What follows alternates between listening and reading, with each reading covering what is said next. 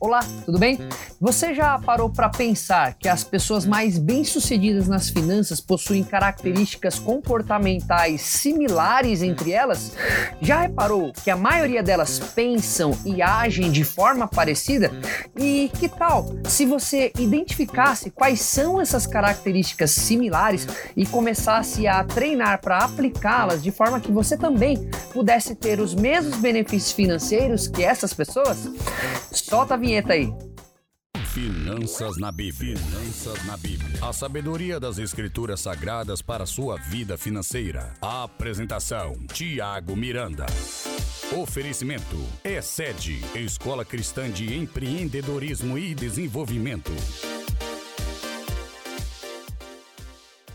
Muito bem, seja muito bem-vindo, bem-vinda. Esse é o terceiro episódio do nosso podcast Finanças na Bíblia. Eu sou o Tiago Miranda e hoje nós vamos falar sobre uma dessas características que a Bíblia parece indicar que nos leva a melhores resultados financeiros. Mas antes, eu preciso te dizer para seguir o nosso podcast Finanças na Bíblia nas principais plataformas agregadoras de podcasts, como o Spotify, o Deezer, o Anchor. E você também pode assistir ba os bastidores dessa gravação do podcast que vos falo lá no meu canal do YouTube, Tiago Miranda, Empreendedores do Reino. Lembrando que Tiago Miranda se escreve com TH, ok? Lá no meu canal você, além de encontrar os bastidores, poder assistir os bastidores desse podcast, você também vai encontrar outros vídeos meus falando sobre finanças do reino, empreendedorismo e por aí vai, ok? Você também pode encontrar a minha escola de empreendedorismo e desenvolvimento pessoal, a ECED, acessando o site ECED escolacrista.com.br. Escola Crista porque a URL aí, como a gente bem sabe, não aceita a acentuação. Então era cristã, não pode colocar o tiozinho, então ficou Escola Crista. E ECED é a sigla para Escola Cristã de Empreendedorismo e Desenvolvimento. Então o link para acessar o site da escola é ECED escolacrista.com.br Entra lá e conheça os meus cursos e treinamentos, beleza? Agora vamos então direto ao assunto desse nosso terceiro episódio. Qual será então essa característica indicada pela Bíblia que pode nos levar a melhores resultados financeiros?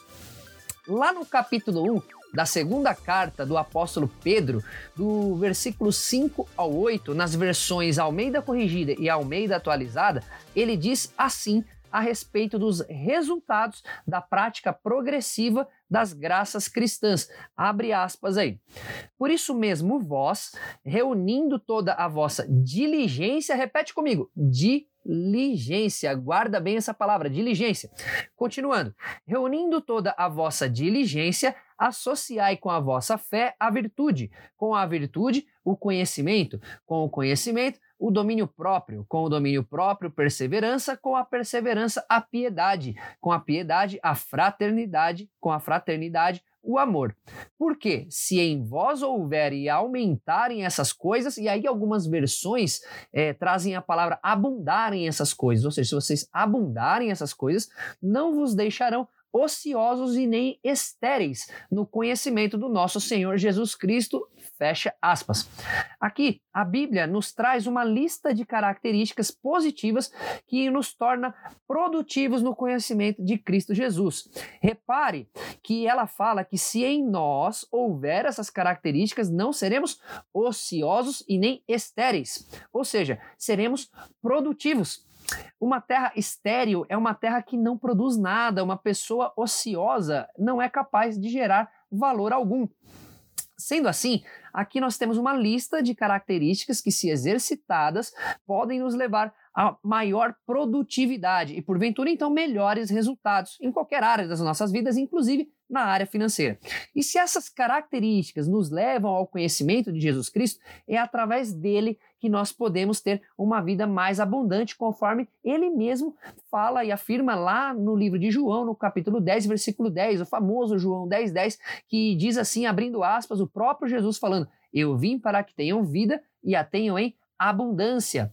Isso nos faz pensar que se nós tivermos fé, virtude, conhecimento, domínio próprio, perseverança e etc., teremos muito mais chances de viver uma vida próspera à maneira de Deus, conforme nós aprendemos no episódio anterior aqui do nosso podcast. Aliás, se você não ouviu o episódio anterior sobre prosperidade bíblica, faça isso assim que nós terminarmos o estudo de hoje, ok?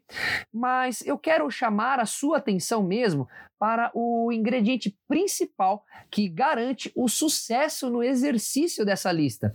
Nessa lista de características aqui, elas precisam de um ingrediente principal que está lá no início do texto, a diligência. Repare que antes de apresentar a lista, Pedro diz assim: reunindo vossa diligência, associai então a fé com a virtude, a virtude ao conhecimento e assim por diante. Isso significa que devemos ser diligentes em exercitar a nossa fé. Devemos ser diligentes em buscar virtudes, ser diligentes ao perseverar, diligentes em cada área, cada item daquela lista. Devemos então ser diligentes ao administrar os nossos recursos financeiros para que a administração seja coerente, que ela seja correta e produza então bons frutos na nossa vida financeira. O dicionário da língua portuguesa diz que a pessoa diligente é zelosa, cuidadosa, alerta e atenta.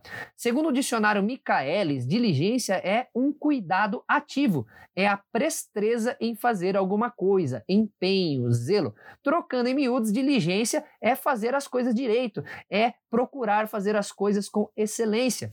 E é fácil então imaginar qual será o seu resultado financeiro se você for diligente na administração do seu orçamento. Vamos ver o que mais a Bíblia nos ensina sobre diligência e resultados financeiros. Lá no livro de Provérbios, o famoso livro da sabedoria, no capítulo 21, versículo 5, diz assim, abrindo aspas: Os planos do diligente tendem à abundância, mas a pressa excessiva à pobreza. Fecha aspas. Algumas versões dizem que os planos do apressado leva à pobreza. Isso porque fazer as coisas com pressa nos leva a fazer as coisas de qualquer jeito, nos leva a tomar decisões ruins, muitas vezes decisões baseadas em nossa emoção e não de fato baseadas na razão. Os planos do diligente levam à abundância e planejar com diligência nada mais é do que se empenhar nesse planejamento, é se empenhar em fazer direito, é se esforçar. Enquanto o, o contrário de ser diligente é nada mais nada menos do, menos do que ser negligente ou ser displicente, apático nas suas tarefas. No livro de Provérbios ainda, no capítulo 10 agora, versículo 4, diz que o que trabalha com mão displicente empobrece empobrece, mas a mão dos diligentes enriquece. Segundo a Bíblia, a diligência nos leva a posições de liderança e todos nós sabemos que líderes melhores têm remunerações maiores aí no, na escala do, do, mercado de trabalho, não é isso mesmo?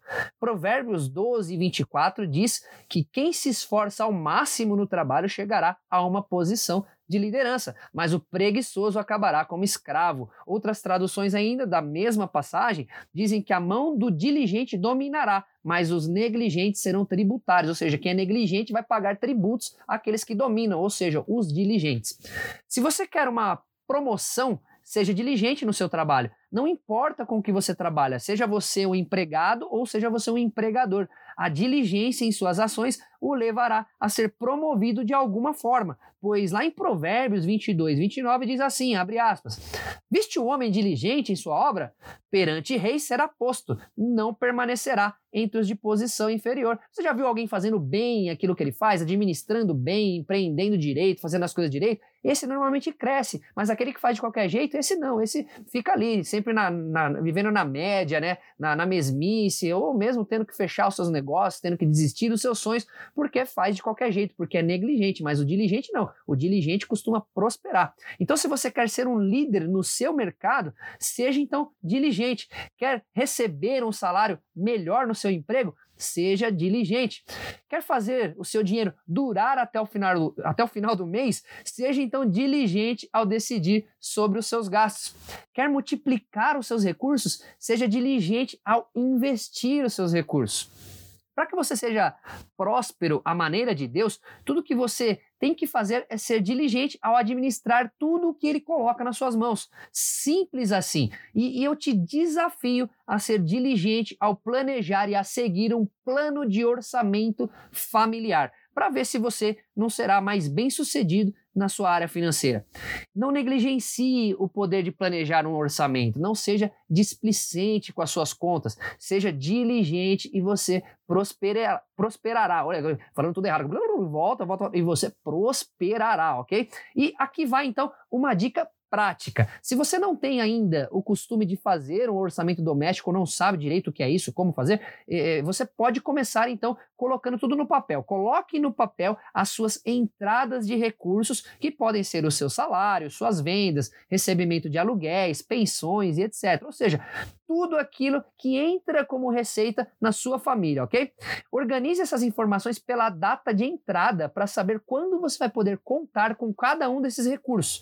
Em seguida, você comece a listar todas as contas a pagar, organizadas também pelas datas de pagamento de cada uma delas, até para que você não esqueça de honrar com nenhum compromisso dentro do prazo, ok? Depois, você vai somar as receitas, ou seja, tudo que entrou você vai somar e vai subtrair dessa soma a, a soma, então, das despesas. Então, você somou as receitas, você chegou no valor. Depois, você vai subtrair a soma de tudo aquilo que você tem a gastar, tudo aquilo que você tem a pagar. Pega o total das receitas e subtraia o total das despesas. Se o valor dessas despesas for maior do que os, das receitas, ou se for muito próximo, não tiver ali um, um, saldo muito grande entre esses dois valores, é porque você está gastando demais e vai precisar economizar em algo nos próximos meses. Por outro lado, se você tiver um saldo positivo considerável aí, então aplique esse saldo para a construção de uma reserva de segurança no futuro.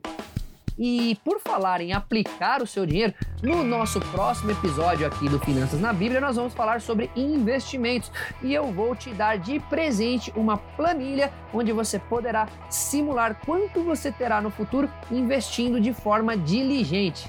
Então, continue me acompanhando aqui neste podcast e me siga também nas redes sociais. Você encontra todas as minhas redes: Instagram, Facebook, YouTube, contatos e até materiais complementares gratuitos no meu site Lembrando que Tiago se escreve com TH. Lá você vai encontrar também o caminho para os meus cursos e treinamentos da ESED, a minha escola cristã de empreendedorismo e desenvolvimento. Então acessa lá, me manda uma mensagem, eu vou ficar muito feliz em conversar com você, em bater um papo, tirar suas dúvidas, te ajudar em alguma coisa. Então eu te espero, eu espero receber a sua mensagem e nós nos vemos no quarto episódio, o nosso próximo episódio do Finanças na Bíblia. Um grande abraço, Deus te abençoe e hashtag seja próspero.